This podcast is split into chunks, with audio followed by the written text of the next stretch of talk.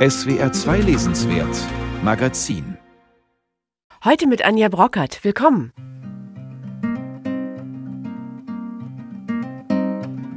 Das Literaturereignis der vergangenen Woche war natürlich der Nobelpreis für die französische Schriftstellerin Annie Ernaux. Über die Reaktionen darauf sprechen wir gleich und stellen ihr neues Buch Das andere Mädchen vor. Außerdem habe ich ein bitterböses Lesevergnügen für Sie, und zwar den neuen EU-Roman von Robert Menasse, Die Erweiterung. Und wir blicken heute schon mal in Richtung Buchmesse ins Gastland Spanien. Der letzte Roman von Javier Marias ist gerade erschienen, ein eigenwilliger Agentenroman. Es geht um den Terror der ETA. Die Musik heute im Lesenswert Magazin, die macht Nick Mulvey, Singer-Songwriter aus England. New Mythology heißt sein aktuelles Album. When I want to run away, when I wish to run away, oh Lord, help me stay.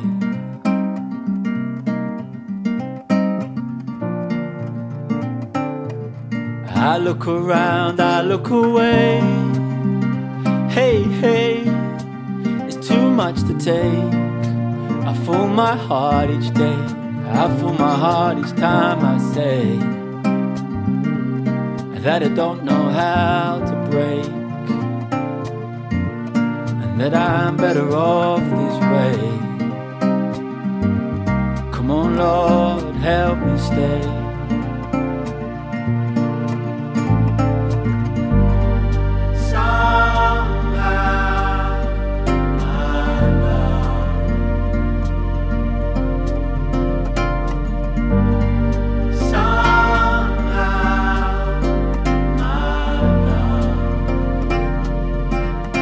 Can we bear the unbearable? How to bear the unbearable? Am Donnerstag wurde der diesjährige Literaturnobelpreis bekannt gegeben. Sie haben es mitbekommen. Er geht an die französische Schriftstellerin Annie Ernaux, 82 Jahre alt. Ihr Werk ist stark autobiografisch und mutig. Das hat die Schwedische Akademie in ihrer Begründung auch nochmal betont, denn Annie Ernaux schreibt schonungslos über sich und ihre Familie, über Scham, Schuld und Schmerz. Als ich mein erstes Buch von ihr gelesen habe, Der Platz über ihren Vater, hat es mich, ich muss es mal so sagen, wirklich fast umgehauen. Ihren Ton finde ich einzigartig und so geht es vielen Leserinnen und Lesern. Wie die Reaktion in den Medien auf die Entscheidung für Annie Ernaux aus ausgefallen sind. Darüber hat sich mein Kollege Frank Hertweg kundig gemacht, Leiter der SWR 2 Literaturredaktion. Ja, Frank, wie ist der Tenor? Also der Tenor ist erstaunlich einhellig. Ich habe sowas noch nie erlebt. Ich habe jetzt die Zeitungen durchgeguckt der letzten Tage und es gibt wirklich keine kritische Stimme. Man muss dazu sagen, Annie Arnaud ist ja eine sehr linke Autorin. Sie hat Jean-Luc Mélenchon im Wahlkampf unterstützt, aber selbst konservative Literaturkritiker sind doch sehr begeistert. Und ich habe mich gefragt, warum ist es so? Und dann hab, fiel mir ein, Annie Arnaud hat einen ganz besonderen Umgang mit Fakten. Sie glaubt nämlich noch an die Wahrheit. Das heißt, in unserem Kosmos dieser alternativen Faktendebatten ist sie jemand, die interessanterweise mit den Mitteln der Literatur Wahrheit sucht. Und man merkt, sie hat ein sehr, sehr existenzielles Literaturkonzept. Es geht bei ihr immer um Dringlichkeit, es geht bei ihr um große Fragen. Und ich glaube, das ist ein Punkt, an dem im Augenblick die ganzen Kritiker und Kritikerinnen empfänglich sind. Und es ist ein bisschen ein Gegenkonzept gegen manieristische Literatur, gegen postmoderne Literatur, gegen spielerische Literatur. Also ich glaube, das ist der Hintergrund dessen, dass diese Bewertung so positiv abläuft. Du kennst ja das Werk von Annie Ernaux gut. In welcher Hinsicht würdest du sagen, hat sie etwas wirklich Neues geschaffen? Also das wirklich Neue, das sie geschaffen hat, das Werk ist natürlich jetzt auch schon ein bisschen älter, ist die Erfindung, wenn man so will, dieses Autofiktionalen. Das hat sie, glaube ich, kreiert. Und bei ihr ist das Besondere, dass sich das immer um traumatische Erlebnisse gruppiert. Und das zweite Besondere bei ihr ist das, was sie selber die Archäologie des Ich nannte, also der Versuch einer Herkunftsanalyse. Sie kommt ja aus sehr bescheidenen, fast ärmlichen Verhältnissen. Und in ihrem vielleicht berühmtesten Buch, Die Jahre, hat sie natürlich einen unglaublichen gleichen Clou gelandet. Es geht um sie als ich, aber das Wort ich taucht nie auf. Das heißt, ihre Ich-Analyse ist immer gleichzeitig eine Klassenanalyse und das ist, glaube ich, das Besondere bei ihr. Das sind ja sehr schmale Bücher, fast knapp könnte man sagen, aber sie gehen sehr unter die Haut. Woran liegt das deiner Meinung nach? Das ist die Sprache. Ich glaube, es ist die Sprache, diese sehr nüchterne Sprache, die sehr lakonische Sprache, aber, und das ist das Entscheidende, diese Sprache ist nicht einfach gegeben, sondern sie wird immer wieder erarbeitet. Und diese Arbeit spürt man dann, glaube ich, in jedem Augenblick. Sie ist sich ihrer Sprache nicht sicher. Und die Ereignisse, die sie beschreibt, Vergewaltigung ist ein Thema, Abtreibung ist ein Thema, sind ja unglaublich intensiv und unglaublich schlimm. Und gleichzeitig hat sie diese lakonische Sprache. Und diese Wechselseitigkeit, dieses Spannungsverhältnis ist, glaube ich, das Besondere bei Annie Arnaud. Jetzt ist sie ja nicht die erste und die einzige, die über ihren sozialen Aufstieg geschrieben hat. Wichtiges Thema ihrer Literatur. Aber was macht sie anders jetzt im Vergleich zum Beispiel zu Didier Eribon mit seiner Rückkehr nach Reims? Das hat sie, glaube ich, im Gespräch mit meiner Kollegin Iris Radius auch selber gesagt. Sie schaut nicht mit Verachtung auf ihre Eltern sondern sie liebt ihre Eltern noch. Sie weiß, sie hat auf gewisse Art und Weise ihre Eltern verraten. Sie hat ihre Klasse verraten. Auf der anderen Seite gehört sie nicht in diese Pariser Szene. Sie steckt da irgendwo dazwischen. Und das Besondere ist, glaube ich, diese Scham, die sie durch diesen Verrat hat. Und bei Eribon ist dann doch schon, ich gehöre jetzt anderswo dazu. Und man kann ja auch noch mal andere autofiktionale Autoren aufrufen, wie Knausgard, der wiederum nur an sich denkt, also der immer nur ich, ich, ich sagt und nie über diesen Kosmos aus das Ich hinauskommt. Und da hat sie schon eine ganz besondere Stellung inne. Es ist ja auch ein Erinnerungsprojekt, dieses gesamte Werk. Hat sie da literarische Vorbilder? In Frankreich hat man natürlich immer, wenn es um Erinnerung geht, ein großes Vorbild. Ja. Das ist Marcel Proust auf der Suche nach der verlorenen Zeit. Und hier ist, ich glaube, das ist ein Anti-Bruce-Projekt, so würde ich das lesen, weil es sehr viel lakonischer ist, weil es gleichsam am Detail bleibt und vor allem eines, wir hatten es gerade angesprochen, ihre Sprache steht ihr nicht souverän zur Verfügung. Das ist das Besondere. Während Marcel Proust natürlich beweist in jedem Augenblick, schaut, was kann ich, würde Annie Arnaud nie sagen, was kann ich, sondern schaut, das habe ich mir erarbeitet. Ja, für alle, die das Werk von Annie Ernaux noch nicht kennen, kann man mit jedem ihrer Bücher einsteigen, würdest du sagen, oder sollte man sie besser chronologisch lesen? Man kann mit jedem der Bücher einsteigen, glaube ich. Sie sind ja alle nicht so dick, du hattest das ja schon gesagt. Ich würde anfangen mit dem Buch, in dem in Deutschland auch die große Rezeption begonnen hat, mit Die Jahre. Das ist auch eines ihrer längsten Bücher, sehr umfassend. Da bekommt man diese besondere Sprachform sehr gut vorgeführt, diese Reflexivität und analytische Kompetenz Intelligenz und gleichzeitig ähm, die, die traumatischen Anteile. Also da kriegt man schon Annie Arnaud at her best. Danke, Frank Hertwig, für das Gespräch. Es sind, wie gesagt, schon einige Bücher von Annie Ernaux auf Deutsch erschienen, unter anderem Der Platz, Die Scham, Das Ereignis, aber noch nicht alle. Der Sokam Verlag lässt die einzelnen Titel nach und nach übersetzen und morgen erscheint ein neuer. Das heißt, Das andere Mädchen, das Buch stellen wir gleich vor, hier im SWR 2 Lesenswert Magazin. Fill my heart in atmosphere I'm burning up in here, heaven scarred with shooting stars. The gods are crying tears. Save our sorry lives as we walk along the knife, learning about the everyday, remembering this life. It's a gift that you keep on giving me. It's a gift that you keep on giving me. A gift keep on giving me, and you keep on, you keep on.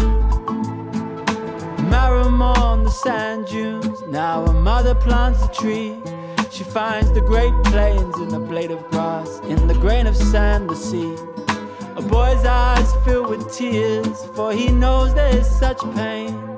The world itself is growing, to keep up, he has to change.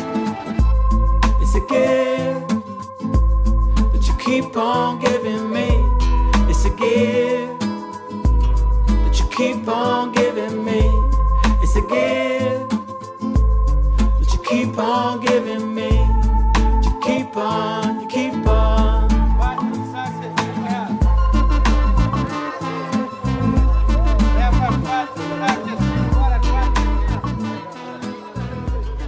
Wir wissen ja schon einiges aus dem Leben der frisch gekürten Literaturnobelpreisträgerin Annie Ernaux, aus ihren Büchern und auch aus der Super 8 Dokumentation, die gerade in der Arte Mediathek zu sehen ist. Bilder aus dem Familienleben in den 70er Jahren. Annie Ernaux im braun gestreiften Polunder, glattes Haar, schmale Silhouette, gefilmt von ihrem Mann. Eine fragile, zurückhaltend wirkende Frau mit zwei kleinen Kindern, in der Wohnung, auf Reisen, auch ihre Mutter, über die sie viel geschrieben hat, kommt ins Bild. Was Annie Ernaux lange nicht erzählt hat, ist die Tatsache, dass sie eine Schwester hatte. Sie starb vor Annies Geburt. Ihr Buch Das andere Mädchen ist ein bewegender Brief an diese tote Schwester. Das Buch erscheint morgen auf Deutsch. Christine Hartauer hat es für uns gelesen. Es gibt Dinge, die sind nicht für Kinderohren bestimmt. Geheimnisse, die Eltern für sich behalten, weil sie sich oder ihr Kind schützen wollen. Von so einem Geheimnis erfährt Annie Ernaux an einem heißen Sommertag im Jahr 1950. Sie ist damals zehn Jahre alt. Ihre Mutter unterhält sich mit einer anderen Frau am Straßenrand. Annie wird hellhörig und lauscht ihrer Mutter, heimlich und atemlos. Sie erzählt, dass sie und ihr Mann vor mir eine andere Tochter gehabt hätten, die vor dem Krieg in Lillebonne an der Diphtherie gestorben sei. Sie beschreibt die Beläge in Hals und Rachen, die Atemnot. Sie sagt, bei ihrem Tod sah sie aus wie eine kleine Heilige. Über mich sagt sie, sie weiß von nichts, wir wollten sie nicht belasten. Am Schluss sagt sie über dich, sie war viel lieber als Dida. Dida, das bin ich. Sätze, die wie eine kalte, lautlose Flamme über sie hinwegfuhren. So beschreibt Annie Arnaud dieses Erlebnis in ihrem Buch Das andere Mädchen. Der Text ist ein Brief von ihrer Schwester, die vor Annies Geburt im Alter von sechs Jahren gestorben ist. Nie hat Annie Arnaud mit ihren Eltern über deren Verlust gesprochen. Die tote Schwester ist und bleibt eine Leerstelle, die Annie Arnaud zu füllen versucht. Sie nähert sich ihr an, wie sie es oft in ihren autobiografischen Texten tut, über Briefe, über Erinnerungen an ihre eigene Kindheit und Jugend und über die wenigen Fotografien, die ihre Schwester zeigen, wie das Porträtfoto, das früher im Schlafzimmer ihrer Eltern stand. Darauf schwebte dein Kopf körperlos vor einem verschneiten, blassblauen Hintergrund, mit glattem, schwarzen Haar, dunklen, wie geschminkt wirkenden Lippen, weißer Haut und einem blassrosa Schimmer auf den Wangen. Dieses verloren gegangene Foto hätte ich gern auf diesen Seiten abgedruckt. Das Foto von dir als Heilige, das Foto aus meiner Vorstellung. Das sind die beiden Pole, zwischen denen Annie Arnaud sich schreibend bewegt. Sie hat nur wenige Gegenstände, die ihr etwas verraten, und die reichen nicht aus, damit aus dieser fremden Person eine Schwester wird. Das andere Mädchen wird vor allem eines bleiben, für ihre Eltern eine Heilige und für Annie ein Mythos. Wie sich Arnaud dem schreibend annähert, erinnert an das Entwickeln eines Fotos, bei dem man in die ersten sichtbaren Konturen etwas hineininterpretiert. Und je länger man liest, desto deutlicher wird, dieser Brief an die tote Schwester ist ein Brief, den Annie Arnaud auch an sich selbst schreibt. Nicht nur, weil die Schwester diesen Text nie lesen wird, sondern vor allem, weil Annie bei der Auseinandersetzung mit ihrer Vergangenheit klar wird, woher ihr Drang zu schreiben kommt. Ich schreibe nicht, weil du gestorben bist, Du bist gestorben, damit ich schreibe. Das ist ein großer Unterschied. An ihre Schwester wendet sie sich mit einem Du, das auf eine künstliche Weise intim wirkt. Denn in diesem Du steckt eigentlich die fremde andere. Und das dient gleichzeitig auch als ein Spiegel, in dem Annie sich selbst erkennt. Sie begreift, dass der Tod ihrer Schwester ihr Leben erst ermöglicht hat. Ihre Eltern waren sogenannte einfache Leute, die in der nordfranzösischen Provinz eine Kneipe und einen Lebensmittelladen betrieben. Ein zweites Kind hätten sie sich nicht leisten können. Annie blieb ein Einzelkind, so wie ihre Schwester ein Einzelkind geblieben wäre, wäre sie nicht an Diphtherie gestorben. Das zu lesen ist erschütternd und bewegend. Die Nüchternheit, mit der Arnaud erzählt, verstärkt dieses Gefühl und macht ihren Text zugleich umso zugänglicher. Zudem weitet sie, wie schon in die Jahre oder in der Platz, auch hier den Blick vom Privaten aufs Kollektive, von ihrer Biografie auf die französische Gesellschaft.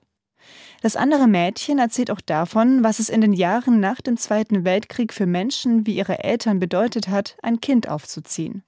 Wie Verluste mit Hilfe von Religiosität und Verheimlichung verarbeitet werden und welche Kraft Eltern aus ihren lebenden Kindern ziehen. An ihre tote Schwester schreibt er nur Du warst ihr Unglück gewesen. Ich wusste, dass ich ihre Hoffnung war, ihre Komplikation, ihre Ereignisse von der Erstkommunion bis zum Abitur, ihr Erfolg. Ich war ihre Zukunft. Annie ist es, die Abitur macht, nach Paris zum Studieren geht, aufsteigt und ihre soziale Klasse verlässt. Davon erzählt sie eindrücklich und schonungslos in ihren autobiografischen Schriften. Mit Das andere Mädchen stellt sich Ernaud erstmals der Frage, ob sie diese Energie und ihre Lebenskraft vielleicht aus der toten Schwester zieht. Sie gesteht sich ein, dass ihre Schwester wie ein Schatten in ihrem Leben präsent ist und sie gegen diesen Schatten anschreibt, sich von ihm lösen möchte. Schreiben als Selbstbehauptung. Als Ethnologin ihrer selbst hat sich Annie Arnaud einmal bezeichnet. Mit Das andere Mädchen offenbart sie ihre wahrscheinlich verletzlichste Seite. Sie setzt sich offen mit dem Ursprung nicht nur ihres Schreibens, sondern ihrer ganzen Existenz auseinander. Und erzählt damit auch wieder etwas über uns, über den Tod, der zwar Leben beendet, aber auch Leben ermöglicht.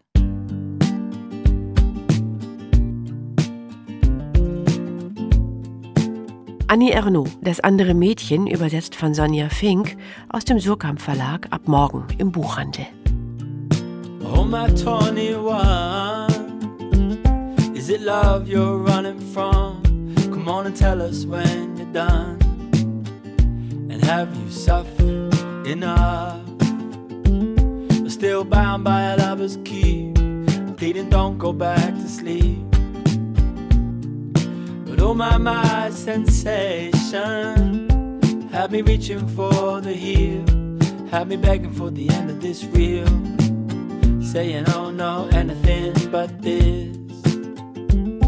This pain that I resist. This pain that persists. We hate suffering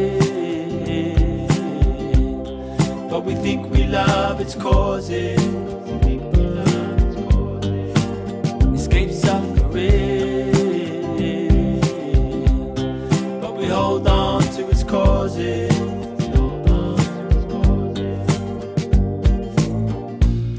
Every time I turn my back, every time I walk away, there's a voice I hear it say, Have you suffered enough? Or can we play with the tragedy? That's just another way to get free. We hate suffering. think we love its causes.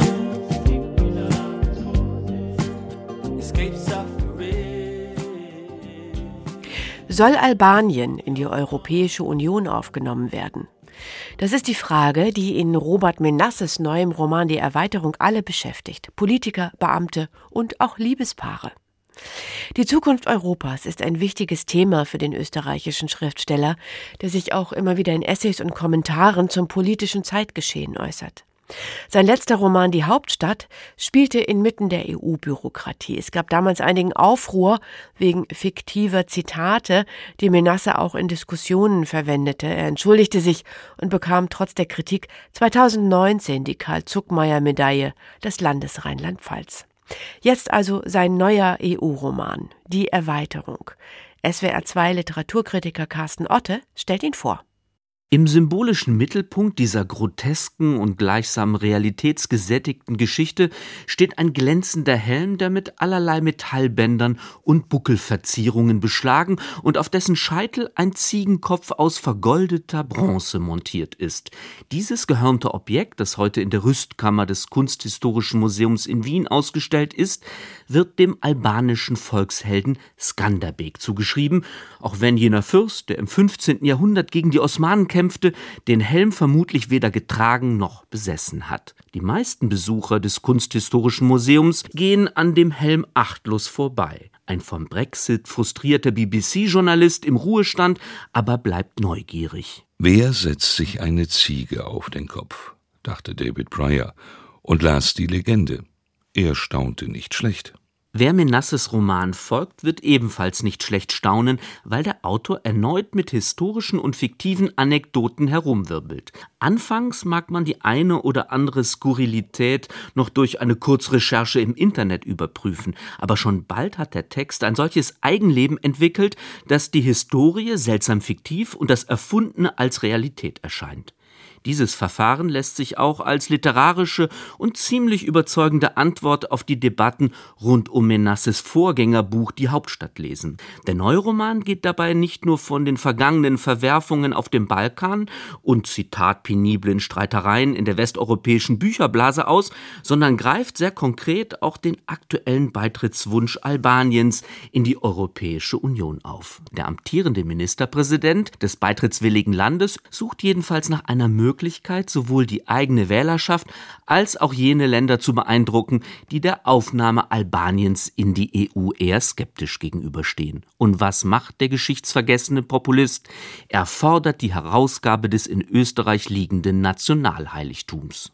Wer sich den Helm Skanderbergs aufsetzt, was einer osteuropäisch postmodernen Variante der Selbstkrönung Napoleons gleichkäme, würde dadurch zum Führer aller Albaner, der Herrscher über die größte Volksgruppe des Balkans, der ethnischen Albaner im Kosovo, der in Nordmazedonien, in Montenegro und Serbien, aber auch der nicht zu unterschätzenden Zahl der Albaner in Griechenland und der großen albanischen Gemeinden in Süditalien, Deutschland und der Türkei die Idee für diesen Coup kommt von Fateh Vasa, der einst als Dichter reüssierte und nun auf politischem Terrain poetisiert, sprich er fungiert als Berater im albanischen Kabinett, eine windige Figur mit nationalistischen Visionen. Dass der Helm in Wien als Exempel für historische Legendenbildung und nicht als koloniale Beute ausgestellt ist, interessiert in Tirana weder den Regierungschef noch den Oppositionsführer, der ebenfalls überlegt, wie er an das gehörnte Ding heran herankommt.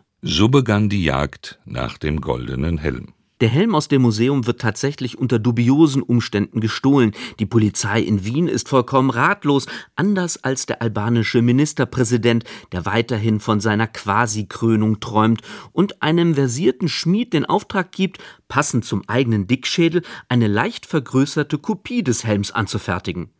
Dass auch die originalgetreue Fälschung bald verschwindet, ist der albanischen Mafia zu verdanken, hindert die Regierungsklicke in Tirana wiederum nicht daran, den Skanderbeg-Plan weiter zu verfolgen. Das aberwitzige Hin und Her mit den Helmen, das Spiel mit den gefälschten Projektionsflächen, die zur Realpolitik werden, ist eine bitterkomische und äußerst treffende Allegorie auf den Nationalismus in Europa. Jenseits der politischen Erzählebene überzeugt Menasses Roman mit einer Vielzahl von transnationalen Liebesgeschichten, als würde Europa ohnehin nur noch durch emotionale Verbindungslinien zusammengehalten werden. Der österreichische EU-Beamte Karl verguckt sich in die albanische Justizangestellte Bayer. Der Wiener Polizist Franz flirtet mit seiner Putzfrau Besser, die aus Nordmazedonien kommt. Ismail, der melancholische Pressesprecher des albanischen Ministerpräsidenten, geht mit der non-binären Radiojournalistin Ilber auf Wanderschaft im Grenzgebiet zum Kosovo. Nicht alle Sehnsüchte erfüllen sich. Einige der Liebenden stürzen auf schlimme Weise ab. Die Gefühle der manchmal auch innerlich verstellten Figuren wirken durchweg nachvollziehbar, weil der allwissende Erzähler nie auf seine Charaktere herabschaut, sondern die vertrackten Stimmungslagen in eindrücklichen Szenen auflöst, etwa wenn Ismail und Ilbert eine kühle Nacht nach der anderen gemeinsam verbringen und bei aller Nähe doch so fern bleiben. Die Liebe kann manchmal wie eine wohlige Heizdecke sein, die zu klein ist. Sie wärmt, aber man friert doch, weil sie nicht alles abdeckt. Man zerrt die Decke hin und her, sie reicht nicht. Während der eine schwitzt, friert der Rücken des anderen. In der Früh küsst man sich verschlafen, aber springt dann schnell auf und in die Dusche, wäscht alles weg, die Kälte und den Schweiß des anderen. Das Schlusskapitel dieses Romans, der trotz der beachtlichen Länge von 650 Seiten ein kurzweiliges Lesevergnügen bietet, ist ein Totentanz auf hoher See. Die albanische Regierung hat die europäische Politprominenz zu einer Reise auf ein Kreuzfahrtschiff eingeladen, das gerade mit dem missverständlichen Namen SS Skanderbeg vom Stapel gelassen wurde. Die echt falschen Helme des Heerführers sind auch an Bord, Passagiere berichten sogar von einer lebendigen Ziege. Doch die Seereise, die zu einer neuen Einheit führen soll, entwickelt sich zu einem Desaster. Robert Menasse ist seinem literarischen und politischen Projekt, das vom vergangenen, gegenwärtigen und zukünftigen Europa handelt, treu geblieben und hat mit Die Erweiterung einen Roman veröffentlicht, der schon bald zu den Hauptwerken seines ohnehin von vielen Monumentalbüchern geprägten Övres zählen wird. Möge der Schriftsteller nur dieses Mal weniger Reden mit gut gemeinten Zitaten halten, seine Literatur spricht für sich. Robert Menasses neuer Roman Die Erweiterung erscheint morgen bei Surkamp. Hier kommt Nick Mulvey mit dem Song Shores of Mona. Happy is the man who breathes in the morning. Treasured is the shining piece in his hand. A labor of a long dead eye, seen maker. A measure of the ages passed through the sand. Out of my dreams, there came a warning. Three times she called to me. Carry your fears to the shores of morn time to set them free. Out of my dream, Ella, there came a warning. Three times she called to me. Lord, carry your fears to the shores of Mona. Now is the time to set them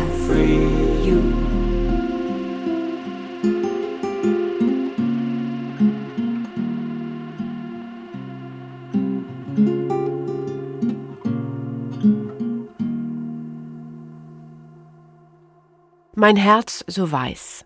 Mit diesem Roman ist der spanische Schriftsteller Javier Marias international bekannt geworden.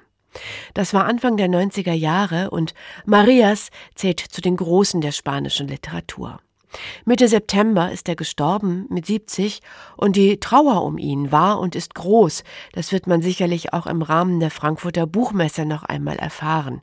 Spanien ist ja diesmal das Gastland auf der Messe und zum Spanien-Schwerpunkt ist auch gerade Javier Marias letzter Roman auf Deutsch erschienen.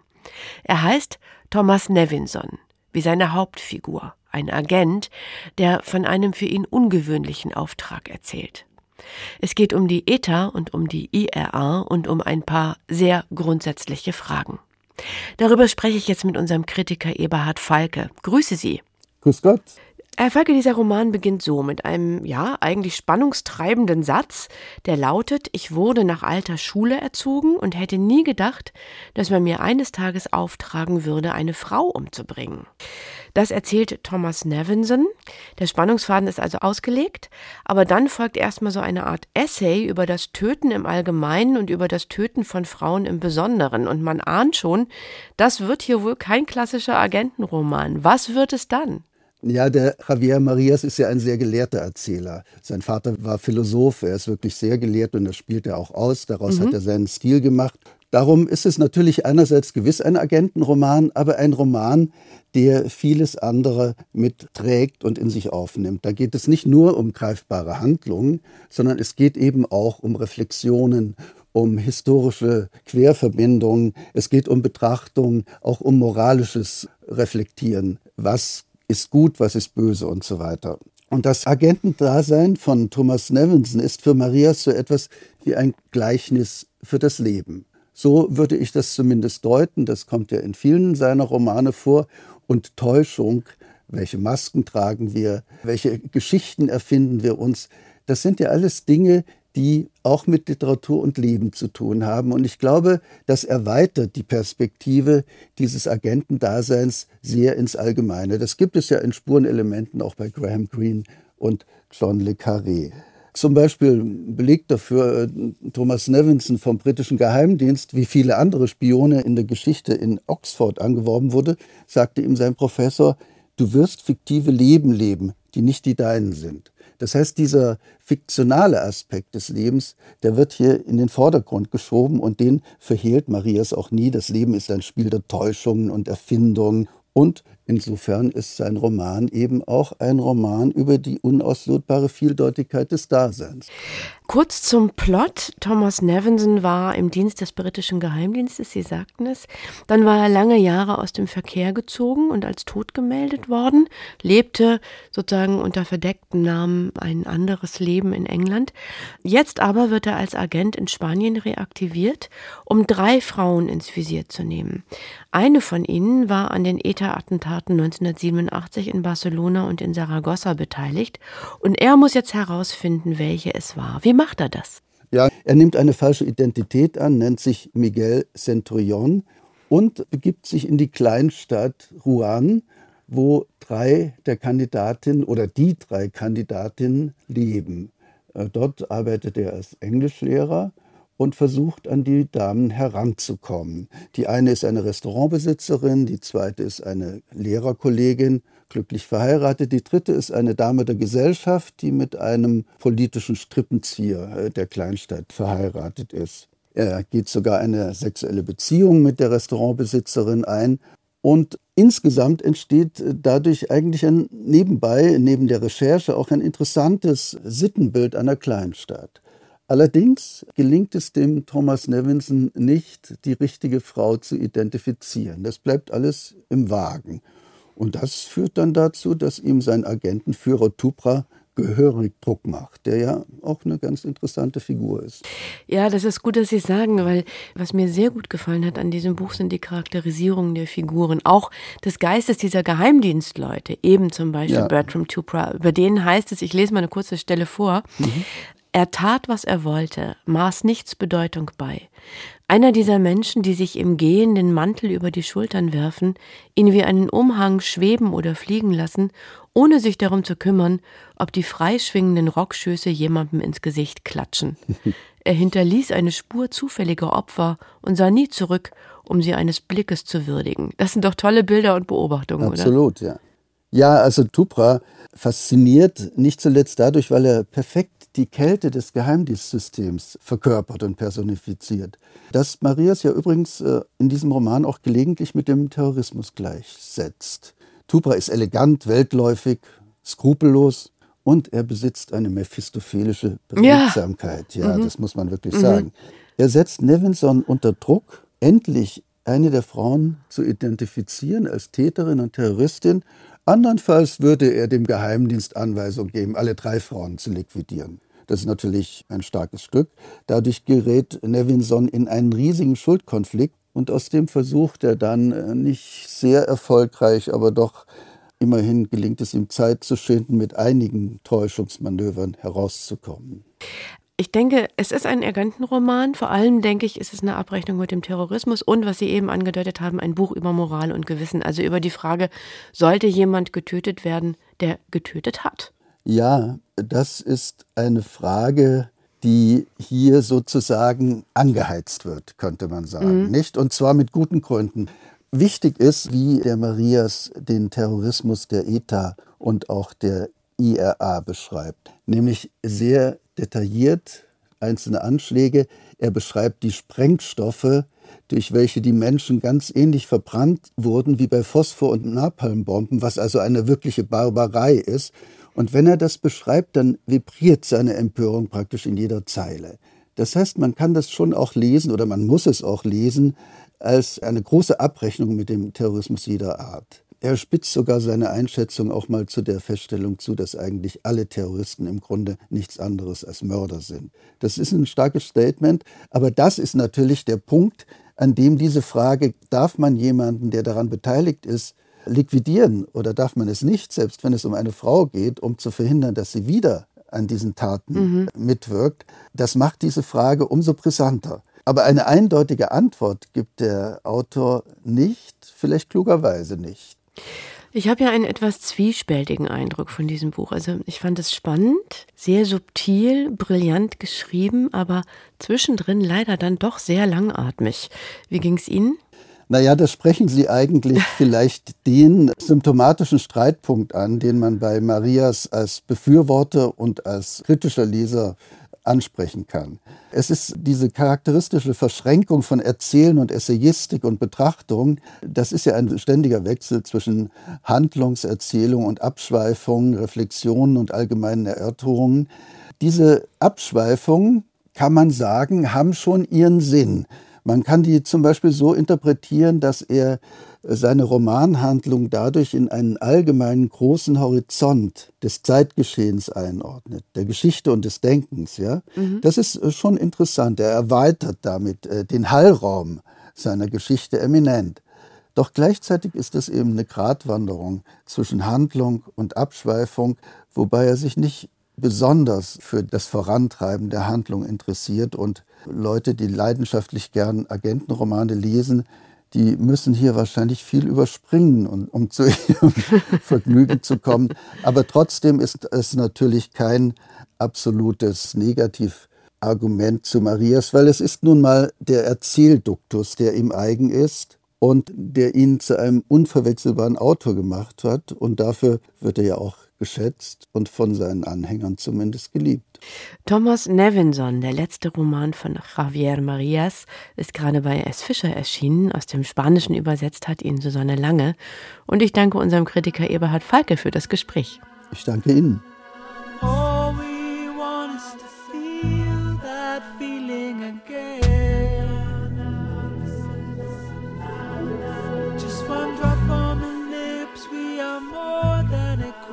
There is some thirst that got to be quenched. All we want is to feel that feeling again. We didn't reach it high, it was always inside. We just coaxed it from the place it would hide. We move in fear.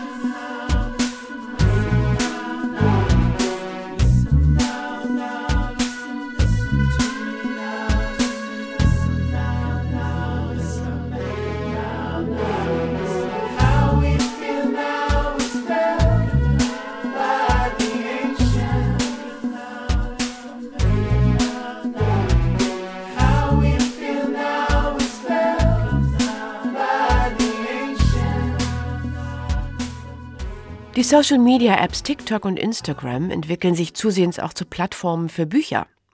Junge Nutzerinnen und Nutzer stellen kurze Videos oder Fotos zu ihren Lektüren ein, vom seichten Liebesroman bis zum Klassiker. Und sie erreichen damit Millionen andere Lesebegeisterte, die gerne zum gedruckten Buch greifen. Wie geht das zusammen, Social Media und Literatur? Meine Kollegin Judith Reinbold hat sich mal bei Instagram umgesehen. Hashtag Bookstagram Germany über eine Million Beiträge von verschiedenen Nutzerinnen und Nutzern. Hashtag Bücherliebe. Über zwei Millionen Beiträge. Keine Frage, das Thema Bücher ist auf Instagram angekommen. Auf ganz unterschiedliche Weise. Es werden Zitate gepostet, Fotos von Buchcovern oder sogenannte Shelfies. Eine Mischung aus Selfie und dem Bookshelf, englisch für Bücherregal. Oder einfacher ausgedrückt, ein Foto vom eigenen Buchregal. Es gibt Accounts, bei denen die Bücher zwischen Kunstfellteppichen, roséfarbenen Sofakissen, Teetassen und Lavendelkerzen fast untergehen.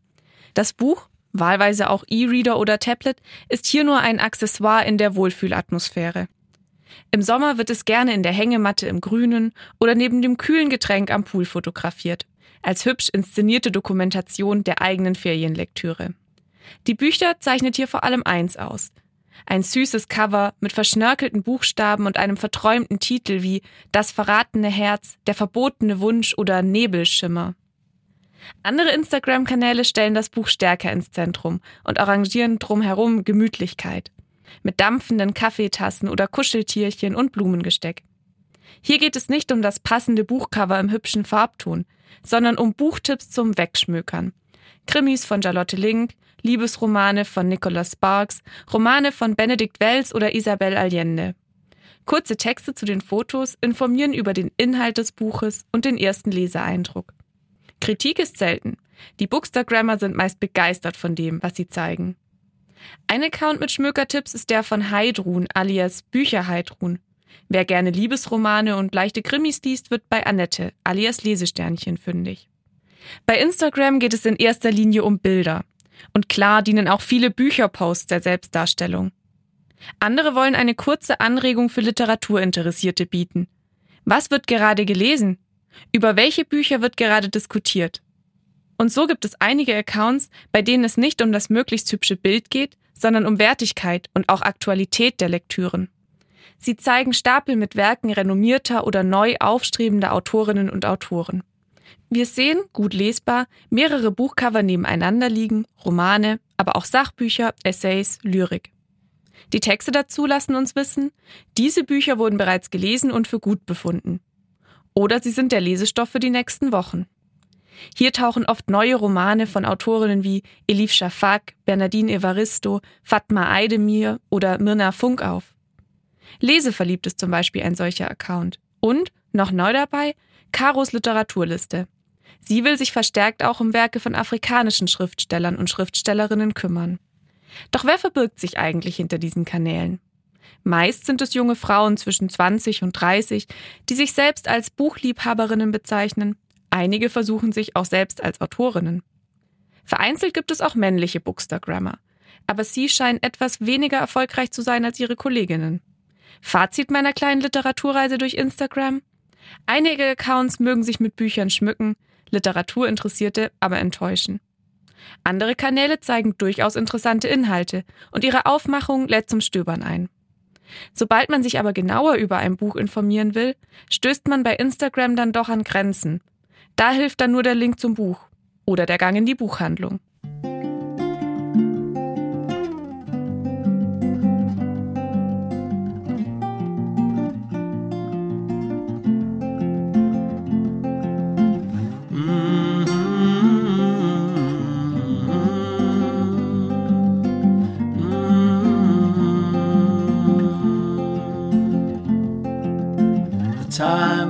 The lone wolf is done. Come in, gentle fire, find the sun. Banish the struggle from your mind. Give what you seek, you will find that it doesn't matter when you know.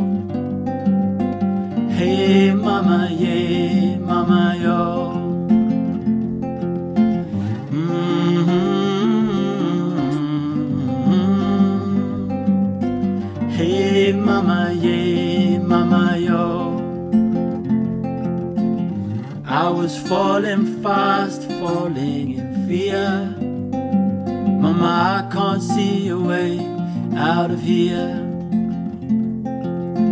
falling down, there ain't no ground at all. Free fly fall, and all of the pain in the heavy rain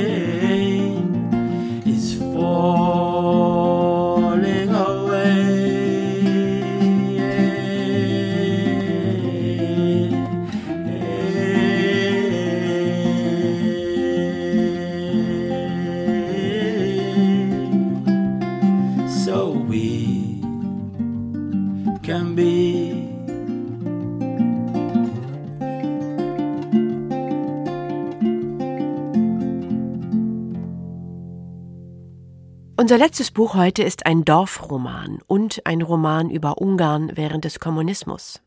Peter Nadas Schauergeschichten sind realistisch und psychologisch, historisch und gegenwärtig. Vor allem aber erkundet dieser Roman, was den Menschen als Menschen ausmacht und was ihn vom Tier unterscheidet, und dabei entsteht ein düsteres, aber faszinierendes Bild. Nadas Schauergeschichten erscheinen nächste Woche auf Deutsch, kurz vor dem 80. Geburtstag des ungarischen Schriftstellers. Unser Kritiker Jörg Magenau ist von diesem strömungsmächtigen Buch begeistert. Der Erzählstrom von Peter Nadasch nimmt alles in sich auf. Er ist so breit und so stark wie die Donau, an deren Ufer sich seine Schauergeschichten ereignen. Ort der Handlung ist ein Dorf nördlich von Budapest, das zweimal jährlich vom Hochwasser heimgesucht wird, in den Sommermonaten aber unter Dürre leidet. Die Häuser mit den Plumpsklos im Hof sind feucht und in den Ecken verschimmelt. Der trockene Boden gibt nicht viel her, ein bisschen Wein, Fenchel auf dem Versuchsfeld der verhassten Kolchose und dürres Gras fürs Vieh. Die Menschen, die immer schon hier leben, sind so hart und karg wie die Landschaft. Sie sind voller Vorurteile und Aberglauben und sie fluchen viel. Sie fluchen unentwegt, und zwar auf die derbste vorstellbare Weise und unter Anrufung sämtlicher Geschlechtsorgane und Körperausscheidungen. Die ungarische Sprache ist berühmt für ihre geschmeidige Fluchintensität, die Heinrich Eisterer in ein derbes Deutsch gebracht hat. In diesem Roman wird böse gesprochen und alles geschmäht, vom lieben Gott bis zum Teufel, vom beneideten Nachbarn bis zu Hund und Katz.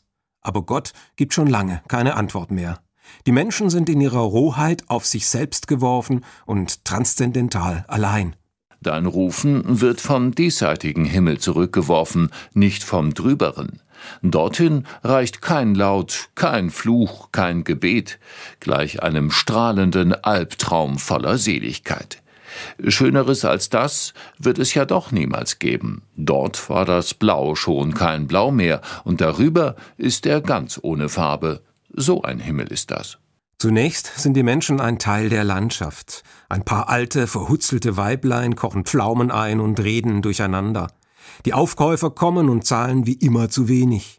Da sind der Priester und der Lehrer, sind die Fährleute und die Tagelöhner, doch dann tauchen aus diesem Erzählstrom, der all das Gerede und alle missgünstigen Gedanken in sich aufnimmt, nach und nach verschiedene Figuren auf, bei denen der Erzähler verharrt.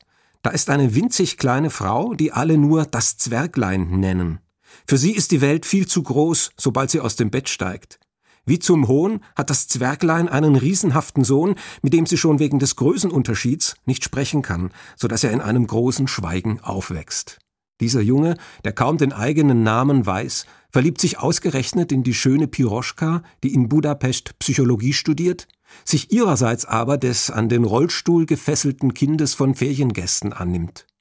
Subtil und bis in alle Winkel der Seele hinein untersucht Nadasch das Begehren, das Mitleid, den Ekel, die Sehnsucht, die Einsamkeit, die zwischen diesen Figuren herrscht, und schweift immer wieder ab von einem zum anderen und quer durch das ganze Dorf. Der Weg vom Haus zur Schiffsanlegestelle kann da gut und gern hundert Seiten lang sein. Da ist die alte Therese, mit der niemand etwas zu tun haben will, so dass sie auf die Hilfe der nicht allzu hellen Rosa angewiesen ist. Rosa wird von allen Dorfbewohnern ausgenutzt und gequält, wird in der Kneipe mit Essen vollgestopft, weil sie dann zur Belustigung aller so schön laut furzt. Und sie wird von einem der Männer geschwängert unklar von wem.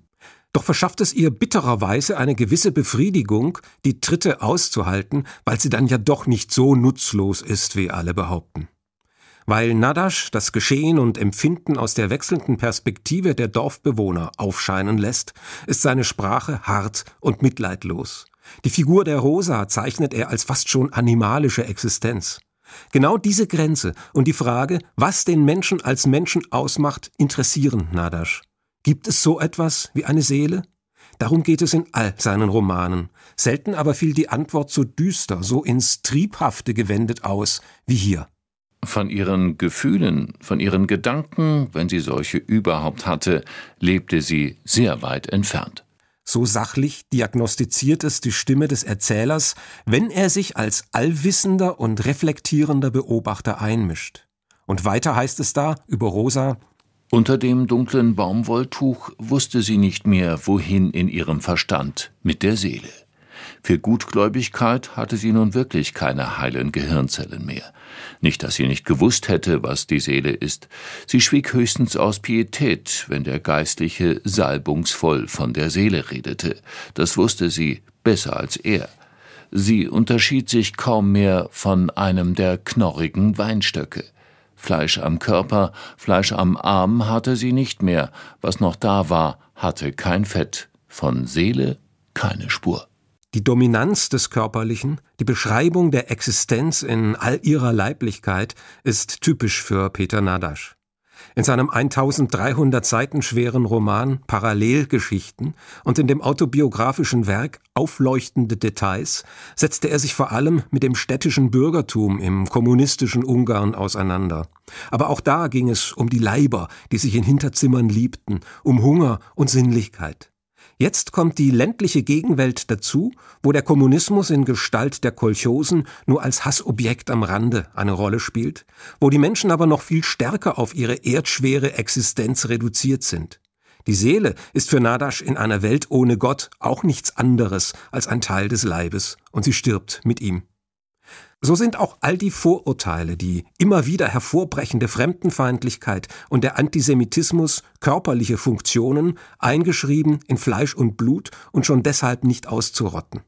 Den Antisemitismus, auf den der in einer jüdischen Familie geborene Nadasch sensibel reagiert, gibt es immer noch im Dorf, obwohl die Juden damals doch alle abgeholt worden sind, wie es in einer kleinen Nebenbemerkung heißt. Der Erzählstrom von Peter Nadasch nimmt alles in sich auf, und doch ist nichts dem Zufall überlassen. Das Verhängnis oder vielmehr all die Katastrophen, auf die das Geschehen unweigerlich zuläuft, sind von Anfang an unausweichlich, auch wenn man sie lange Zeit nicht kommen sieht. Es ist ein düsteres Gesellschaftsbild des kommunistischen Ungarn, das Nadasch hier zeichnet, ein Bild jedoch, an dem sich auch in der Gegenwart wenig geändert haben dürfte. Nadasch kennt das Landleben aus erster Hand, lebt er doch seit vielen Jahren nicht nur in Budapest, sondern auch in einem winzigen Dorf in der Provinz, wo er die Schauergeschichten dieses Romans und die bizarren Gestalten einsammeln konnte. Wie Nadasch all das zusammenströmen lässt, wie er von Figur zu Figur und von Stimme zu Stimme wandert und alle in einem gewaltigen, gewalttätigen, kollektiven Sprechen aufgehen lässt, ist literarisch einzigartig.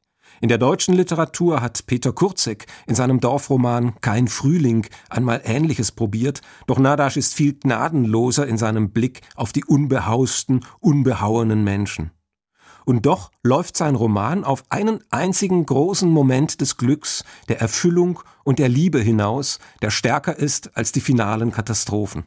Am Ende gehen die Stimmen und Figuren buchstäblich unter im Fluss, der alles mit sich nimmt, die Lebenden und die Toten und die Gespenster der Erinnerung. Es wäre höchste Zeit, dass Peter Nadasch endlich den Literaturnobelpreis erhält. Ja, eine Empfehlung für das Nobelkomitee für das nächste Jahr. Die Schauergeschichten von Peter Nadasch hatte Heinrich Eisterer übersetzt im Rowold Verlag. Die Angaben zu den anderen Büchern, die ich Ihnen heute vorgestellt habe, die finden Sie auf swr2.de und im Lesenswert Podcast. Die Musik heute kam von Nick Mulvey von seinem Album New Mythology. Hier geht's jetzt gleich weiter mit SWR 2 aktuell und dann dem SWR 2 Hörspiel. Ich bin Anja Brockert und wünsche Ihnen noch einen schönen Sonntagabend. Tschüss.